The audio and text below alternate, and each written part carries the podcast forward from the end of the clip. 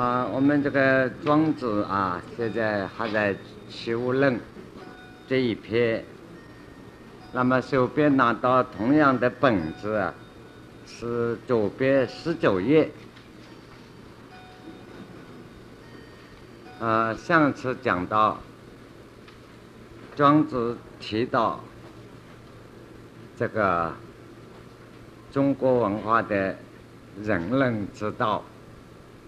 六合之外，圣人诚而不论；六合之内，圣人论而不辩不逆。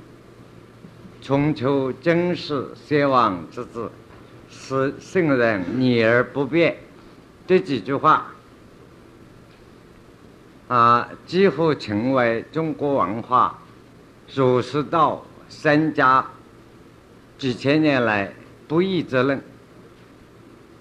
就是说，后来的文化一切的观点，关于历史哲学，关于哲学的东方哲学的看法，都有这几句话做基础的。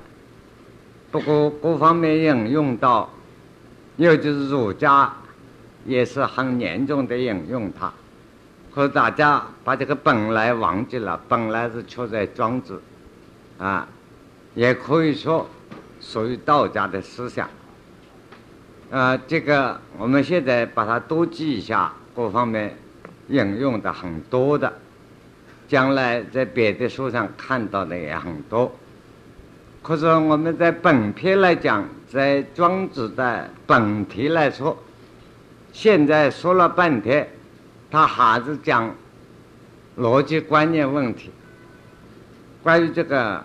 人文文化思想论辩的问题，就是说各有各的看法，啊，那么现在他提出来，我们传统文化人伦道德伦理的看法，以及人生哲学、懂一般的哲学、懂历史哲学的看法，因此他的结论这一节的结论。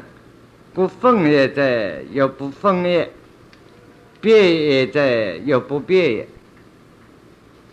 所以说，上面这个“分”字，两个分开的“分”字啊，上面这个字啊，是念“分量”的“分”啊。所以，各部分的看法，有些是不可分割的，要整体的看。我分也在，又不可分也。下面这个分啊是分别的分，不能做分割的看法。所以跟他说别也在，有别不变也。天地间的道理讲不完了。如果拿逻辑观念来推理的话，论辩下去辩不完，辩到了最后呢，是无念之辩，没得话可讲，啊。那最后真正的理处于什么地方？无话可说，那是真理，一个字都没有，一点道理都没有。换句话，本体道体是空的，就等于佛家说的，比如说不可思议，乃至佛学的提到唯物真相讲的最后啊，不变，不变，不说之说，啊，不论之论，同庄子这个观念是一样的。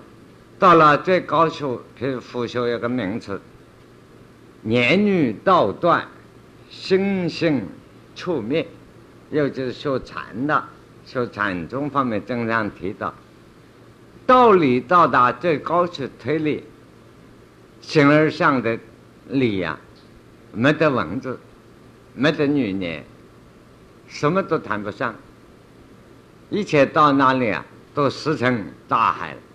它本身包罗了一切文字、一切语言、一切的思想。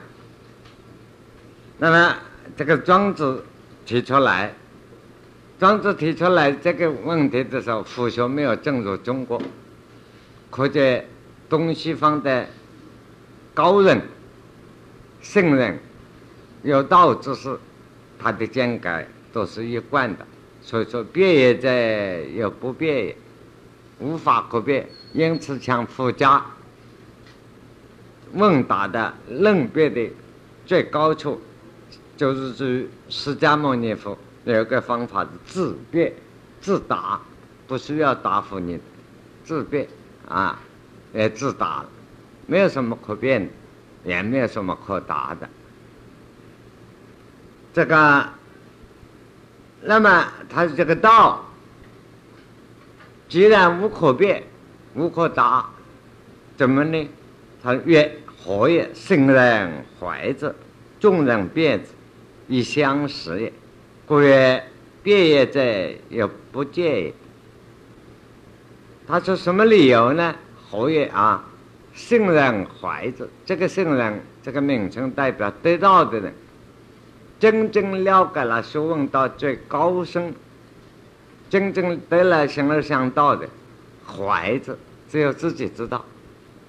胸怀里头自己知道，也等于我们只好引用引用佛学的观念做一个说明，其他说明比较难，不透彻。佛家有一个名言说：“居人饮水，冷暖自知。”啊，居人饮水，冷暖自知，这就是圣人怀着，只有自己知道，到了哪个程度，那个境界。他众人辩之，一般人呢？不在自己身心内在去体会，啊，就在思想上靠嘴巴在论辩，以相识也。他众人辩之以相识也，彼此表示自己见解的高明。所以啊，他的结论，辩也是，他是这些道理，说道，道德这个东西，如果用。推理，从能力识别上去求这个道，越变越糟糕，离道越远。故别者也不介意，越变越看不见道了，距离越远，啊，心思越散乱。因此，他连带到讲一段，这个现在在正好讲到。人人的这个思想啊，人人的规范，所以他有道讲到德。我们要了解啊，在春秋战国的时候，“道德”两个字，大部分的书上不合用，不合起来用。譬如老子上半部都是讲道，下半部。讲德，所以德字同道字各有单独的一个内涵。啊，那么这个德呢，是讲用人生的这种行为言语、人伦道德的作用。现在他有道，也说到德字的道理。我大道不清，大辩不念，大人不仁。大劣不切，大用不及。这个可以说，庄子对于当时所流行的传统文化这些口头禅、这些标语、这些知识分子所号召的，加一个严厉的批评，也指示了一个准确的路线。因为在春秋战国的时代。所以老子也批评过，啊，到处看到标榜仁义、道德，标榜了这些。事实上呢，那个时代、那个局面是非常混乱，可以说是最不仁、最不义。同时有这一点，我们自己也有一个反省的，我们对自己的文化，像我们大家自称中华民族这个文化啊。从古以来，号称是礼义之邦。这个，这是一点。第二，我们的文化都自己号称是仁义之道，啊，忠孝仁义之道。事实上啊，你深入研究了自己的历史文化，对这几个话是非常难过的，很痛心。你要晓得，孔子提出来提倡孝，可见社会上都不孝，因此提倡孝，等于说社会有了这个病态，他所以因病给药，大家都不忍，所以他提出了忍。我们标榜的忠孝仁爱等等，实际上几千年文化一样都没有做到，没有做到。例如。刚刚庄子所提过的春秋之真是邪王之治。拿孔子所举春秋失败啊二十多年、四十多年的历史，儿子杀了父母的啊，下面半变了，上面不晓得多少。这个民族自己号称是礼逆之邦。非常不理你，哈，非常不理你。可以说，我们研究了这一个民族学或者人类学，在历史的经验上、记录上看到是非常痛心的啊。那么，晓得了这个观点，才知道老子、庄子所提这个道理，正是针对。在文化学说上、教育上，这些标榜的目标、口号而来批评，认为这些标榜了有什么用？结果看到社会每一个人的行为完全是相反，因此他在这里也提到“大道不清”，真正的道没有理由，没有什么名称的，啊，不讲我们的。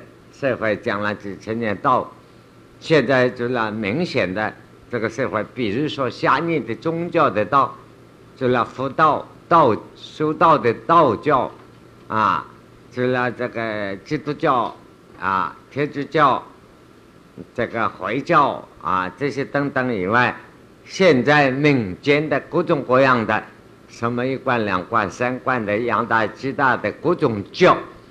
起码总有一百多种，啊，加上各种的迷信，而每一家每一个都说自己有道，全世界的宗教是五六百种，全世界，包括外国，那每一个都说自己有道，而且都说自己正道，结果拿庄子观念，大道不成，真的道没有道，啊，真的得道的人啊。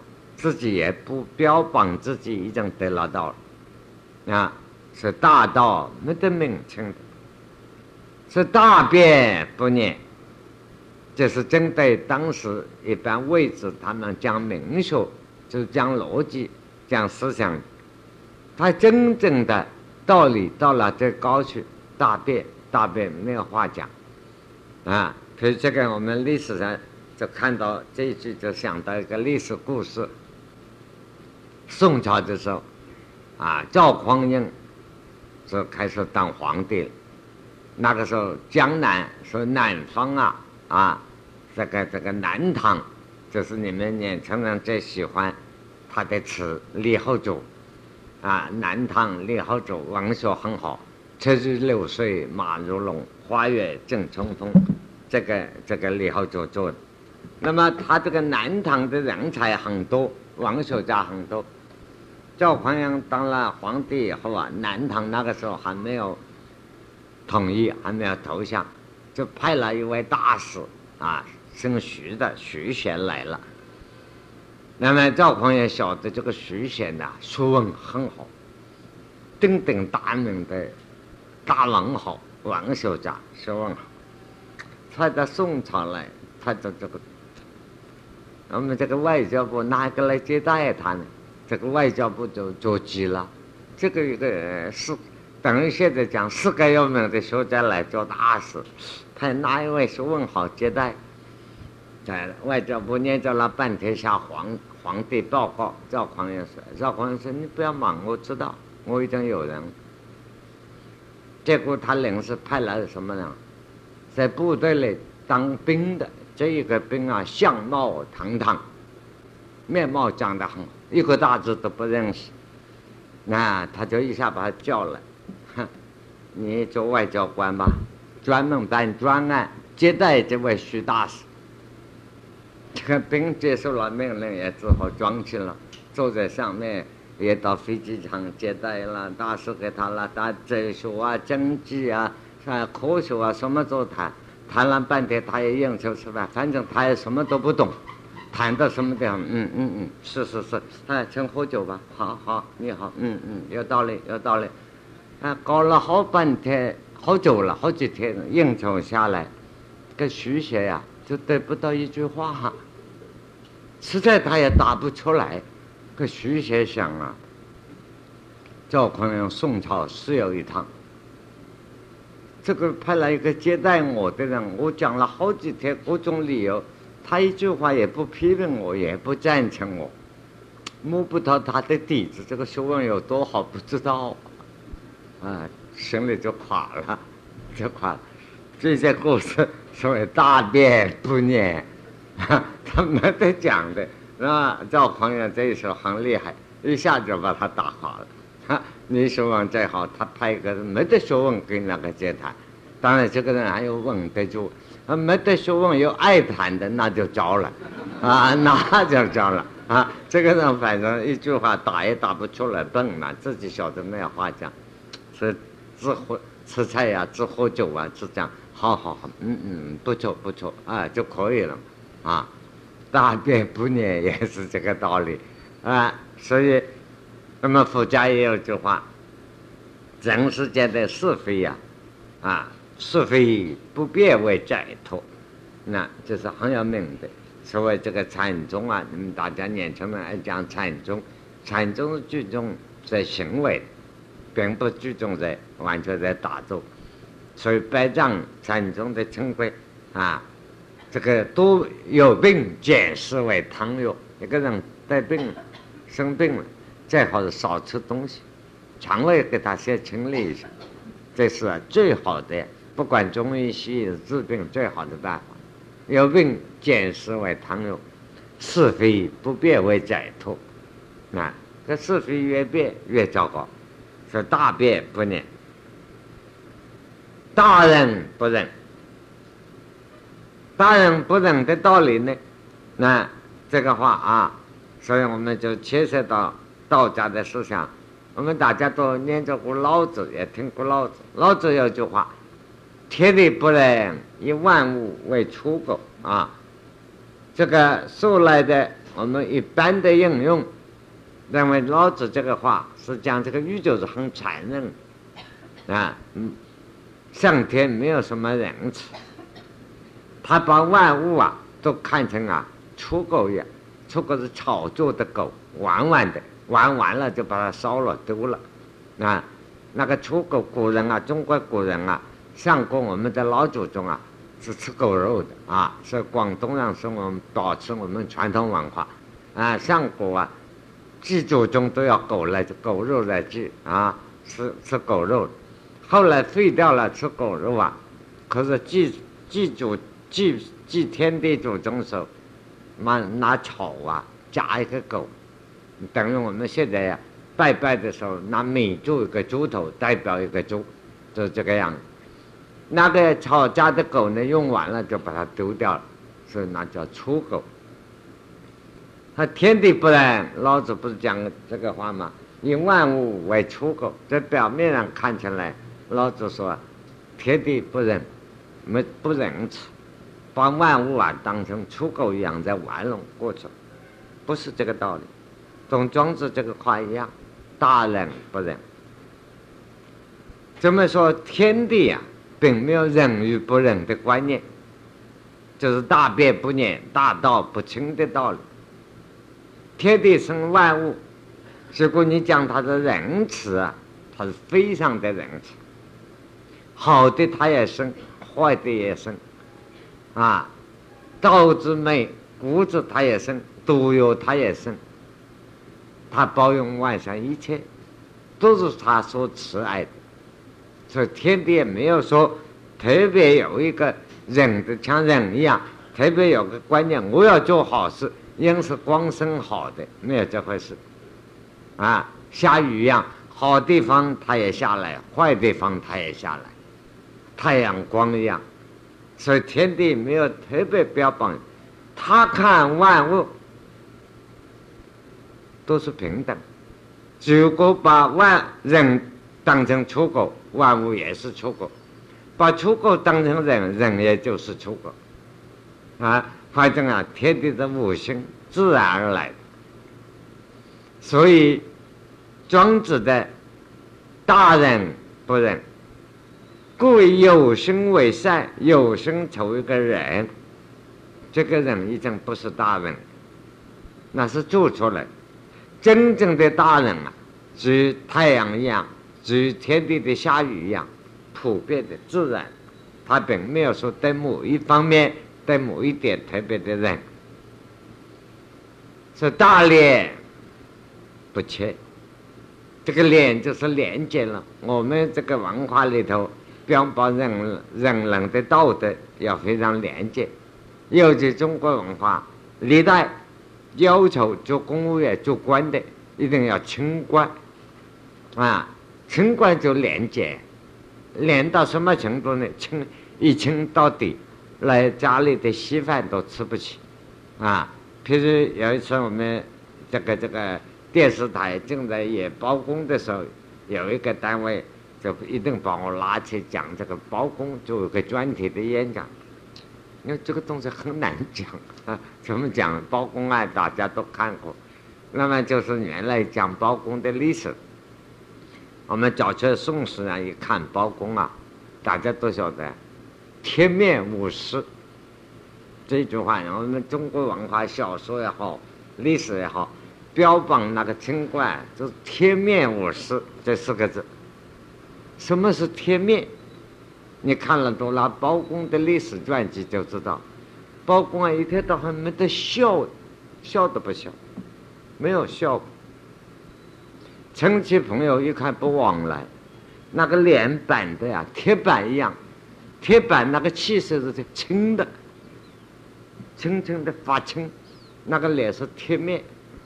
你是这样一个贴面啊，老实讲，包公的学问是好了不起。人品也了不起，结果他活到，我不会跟他来做朋友，因为没得味道。那一个人贴面的，那个脸板板的，像块贴一样，脸上一天到晚发青，啊，不要说红润没有啊，黄颜色都没有一点，啊，大概有肝病啊，不知道什么病啊，啊，那发青颜色的那贴面，当然他不是，他的亲戚朋友一概不往来。从来不通往来，当然家里很穷，穷到这个样子，这个当然很廉洁。那么不止包公一个了，实际上《包公案》这本小说写的清官的故事啊，历史上好多个清官的故事，统统把它集中到包公的身上去了，写了这部小说。那么但是这个包公果然了不起了，后来我们研究历史完了，包公。是了不起，啊！但是了不起的是包公的老板了不起。包公老板是赵匡胤的后代孙子啊，宋仁宗，就是大人不仁这个人。有这个老板支持他，那当然可以贴面啊。啊，没有这个老板，你肉面都不行啊。啊，你凉面也不行啊。啊，所以包公果然了不起，是宋仁宗的了不起。要老板支持他，你你去干，你尽管怎么做，说我负责，我支持你。那当然我们也可以贴面起来啊，不会贴也捅一下嘛，啊，对不对？你看后面没有一个好老板支持贴面，所以每个人公务员都会做到贴面模式，不是做不到。时代的环境许不许可？再说大脸，帮他脸了。就没有这个事情，大廉，真正的大廉呢，没有谦让。这个谦呢，同年旁这个谦虚的谦是相通的。那大廉不谦，不谦虚这个谦，怎么叫不谦呢？比如说，廉洁人不爱贪钱，啊，贪钱不好，啊，这个不然。这个我到深深啊，赞成啊。清朝那个才子做官的袁子才、袁枚的思想，袁枚所以谈到这个问题啊，他是一般人啊，知识分子啊，标榜做官是清官，提到这个钱字都不敢谈呐，不愿意谈。所以我们对于中国的这个钱字还另外一个编号，其实叫阿杜武啊，阿杜，阿杜武是南北朝的时候一个人啊，很清高。做了大官以后，啊，人家给他送钱送红包，一看不要，结果没有办法，太太家里的人生活要紧啊，弄些钱，你他钱是提都不提。后来家里人没有办法了，等他睡着了，床前面给他摆到钱，钱在一路摆，你明天早上下床啊，你总要讲把钱拿开，啊。结果啊，他醒来一看，哎呦！他就把这些阿斗拿开，阿斗阿斗的东西堵住了，阿斗的东西拿开，还是不谈钱。那所以叫做阿斗屋啊，这个钱是这样。但是到了清朝袁子才呀，一句诗，就是把千古这个大廉不钱的道理都说完。他不但未必是清高。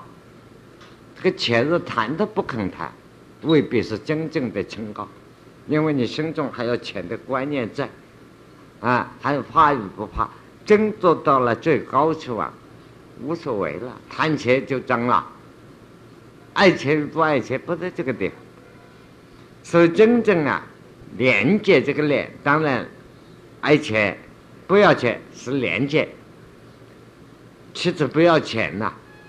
真正的廉洁就是人生啊，冰清玉洁，任何的行为就都是一清二白，这个真正的廉洁，并不一定是指这个不要钱来讲。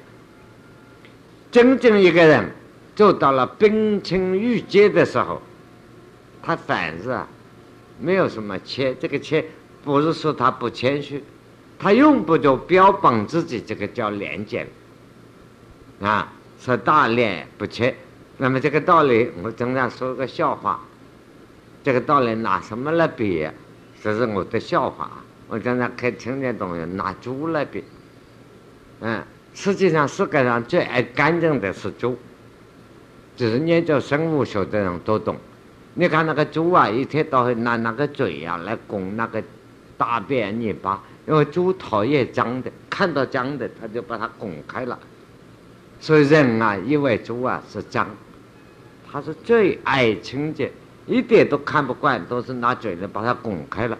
结果你看，它越拱越脏。啊，有这个生物生存的爱好，我们可以了解的是，真做到了人生做到了冰清玉洁，一尘不染。不一定是真正的清廉啊，倒是真正在混浊的世界打滚，心里头啊，不足外面任何一点形象的，他倒是可以做到大廉。这就是庄子所讲“大廉不谦”的道理，是大勇就不起。真正有勇气的时候，不起不欺客。怎么叫欺客？特别。古怪，你比如说有力气的人，他到处会打架啊；有身体好的力气的人，随便站在那里都要摆这么一个姿势，啊，非要这样一摆，这个是勾引。我们年轻过就过这个是吧？手上带一个什么扁狙啊，然后动起来还要拍一下，告诉你我要扁狙在身上，哈，这个一看呢，这不一定不是大勇，啊，大勇的人看起来很文弱。他没有什么特别的啊，这个亲爱的表示。那么这是上面他说的这个原则，就是人人之道。我们要注意啊，不要给庄子讲了半天，吹万不同啊！这一吹，齐物论怎么吹到这一面来了呢？啊，为什么吹到这一面来了呢？注意啊，他提出来啊。天籁地籁，这就是人籁。这段都是讲这个人籁，啊，所以因为他这篇文章长，引用的四方八面，汪洋渊博，你给他文章没救了，因为他讲讲东东齐物论什么相干，这一段是讲人来啊，那么他相反的提到人来就是人道，道教而不道。他这个道啊，教无所不在，很明白。你不要另外去找一个道，招招零零无所不在，没有固定的一个方法，是教而不到。他无所不在。啊，你说佛说的、老子说的、庄子说的、孔子说的、孟子说的、耶稣说的、穆罕默德说的，都都对，都是那个道。全体的道的某一点，某一个个体，所以啊，既然是标榜了一个道，就不对了。道无所不在，随时随地都在那里，也都在人人的心灵中。说道教明明白白，而不道。你爱白说，只有这个叫做道。每个宗教啊，每个修道的，只有我这样才是道，他那个不是道。那你决定无道，因为教教而不道，他很明白无私的，所念变而不计。天地的最高的理论到了最高去啊，没得话讲，讲出来都不是。譬如说，我们人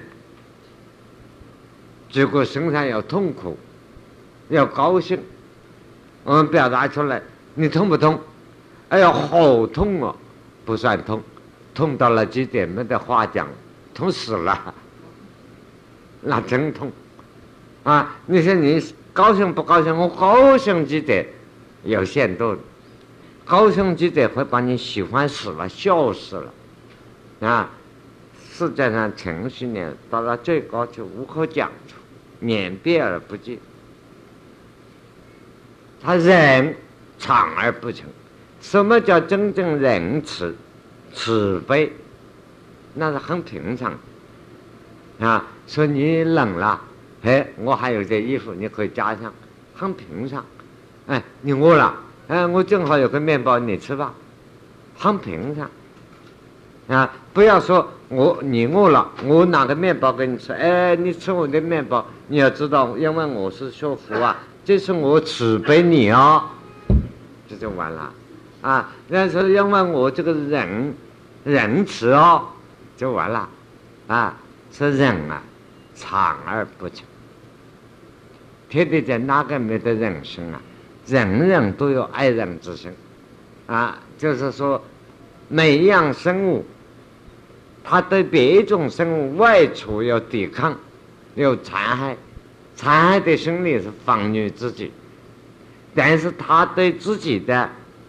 种类有时候都有种仁爱之心啊，所以人道是常道，并不是不平常啊。人常而不成，没有个成规在那里啊。廉清而不信，真正廉洁的人自己表是很清高，但是外面这个信呢，不是讲没有信用啊。啊，说廉洁很清高，但是不要讲信用，王子改失错了啊！真正廉洁、真正清高，没有外面的信号，没有外面一个标榜给你看到，不是不展示出来给你看，清高就是清高。勇继而不成，大勇的人如果标榜自己，处处标榜自己有力气啊。还讲我会打人，我会救人，这个已经不成功了，不是真勇。真勇的都看起来没得用的，所以他反复的这两节啊，五者就道、言语、思想、仁慈、廉洁、大勇，就是大仁、大智、大勇，这五者。这五个条件完备的人，即向方也。差不多摸到向道的这个路上走了，这个方向。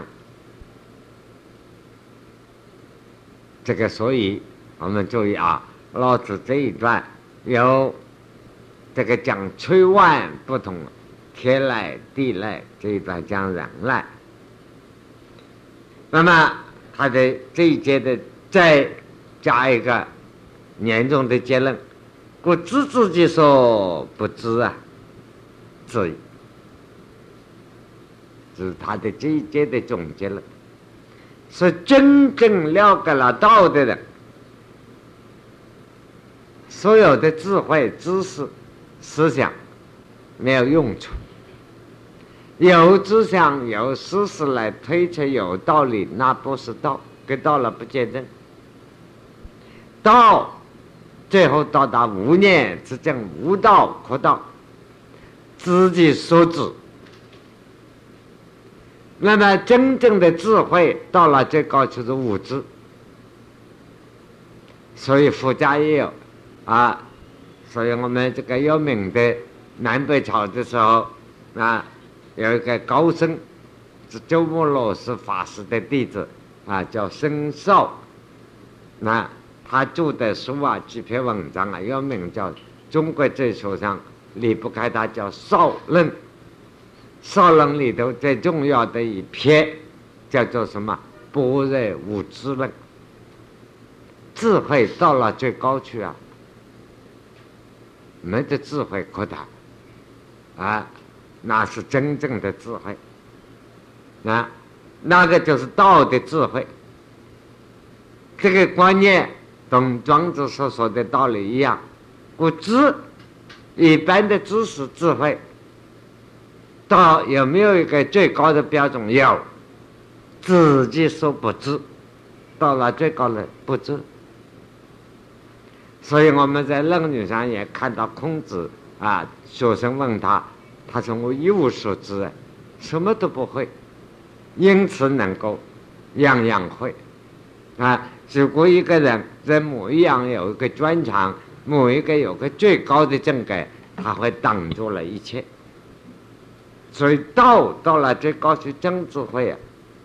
这个禅宗经上标榜，说诸子九盘，他没有一个方所，没有个固定，他一无所知啊，因此无所不知，就是这个道理。所以庄子说：“不知自己所不知，知矣。”就到了最高处。那么。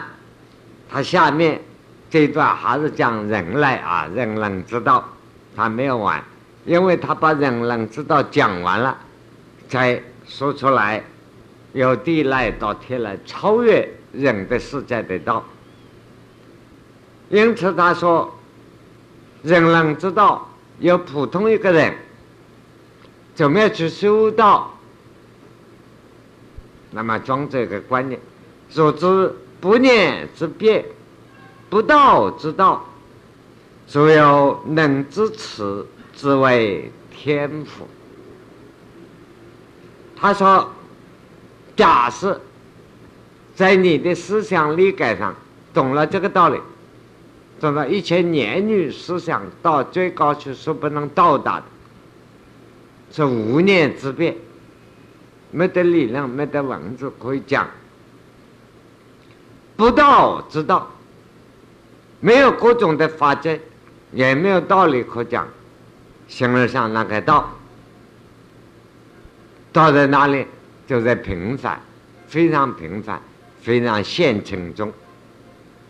假使有能够知道这个呢，知道了这个，这个方向认清楚，修道，此之为天赋，这庄子定的名称。这个天呢，不是讲天文上的形象的天，理念是该啊，这个天，府就是它的宫殿，就代表形容，是道的那个那个宝库。那我们想着讲道的那个渊源，那么庄子名称叫做天府。他你懂了这个以后啊，居业而不满，足业而不切，而不知己所由来，此之为宝库。那么你懂了这个道，修养到这个境界，不念之别，无话可说。真是讲做功夫呢，懂这个修道家、修禅、修佛都是一样。譬如我们大家许多就修瑜伽术，你们青年人现在最流行的。瑜伽术的打坐啊，修道的打坐啊，修佛的打坐啊，你做起来干什么？你做起来坐在那里辩论，自己给自己辩论啊，啊，打坐坐在那里，哎呦，这个是不对吧？啊，这个恐怕不是道吧？啊，这个不大正吧？啊，这个不是功夫吧？这气脉没有通吧？在哪里都在心里头闭到眼睛，坐在那里思辨，到达了。内心没有争论，是无争的正感，没有思辨，脑子心里绝对的清净，不念之变，也没有管他什么方法都不管了，不道之道，那么你到底抽不到？在庄子讲，称之为天赋，已经给道的这个。东西结正了，这个结正给上天那个结正，这个正该你修养到了，聚业而不满，像一个流水一样，永远把水灌进去，灌不满。所以老子也讲了，这个时候才叫做虚怀若谷了。这个心中空空洞洞，像山谷一样，流水尽管灌。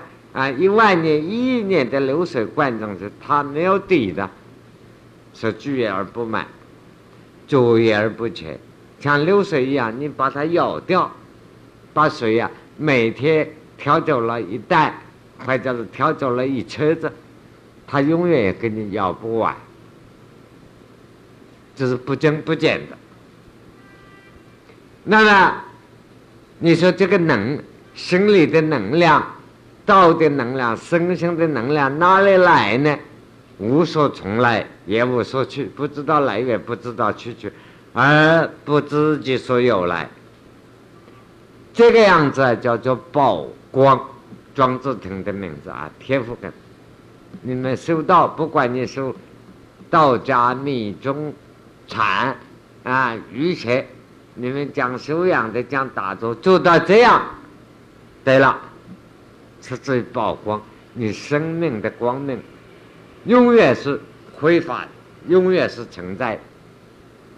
那庄子现在传我们道，啊，这个也很好，不要你打坐，不要念咒子啊，免得一个咒子学来还要花五千块钱，花不来。这个里头没得咒子，万一你要念咒子，念了念他两句，聚业而不满，作业而不缺就行了。那而不知己所由来，庄子的咒子，那这个样子做到就是宝光。这个曝光，天赋曝光，后来道家经常引用的这个名词，庄子这里出来。那他永远，你这个内在生生命的光辉，永远是常在的，啊，永永远是挥发。那么。这个是讲内养之修，每个人内在的修养都修到。下面讲外用之修，这就是人道啊，人人。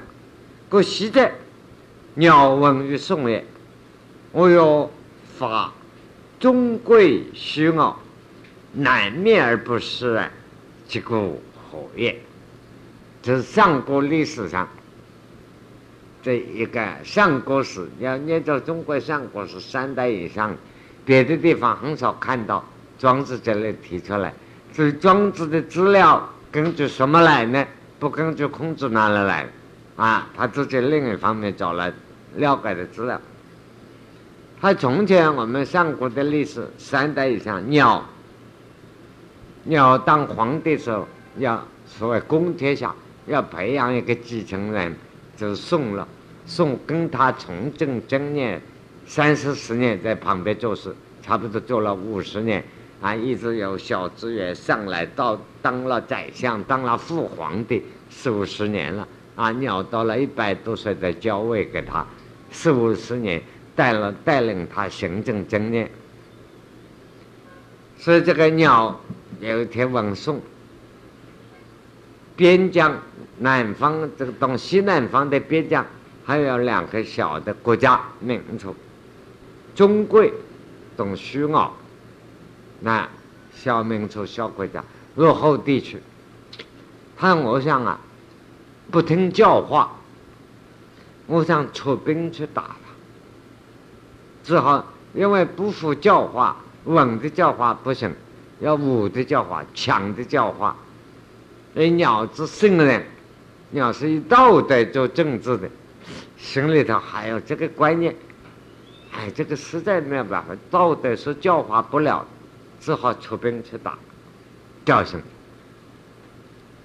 南面而不是啊，南面是形容帝王的政改啊。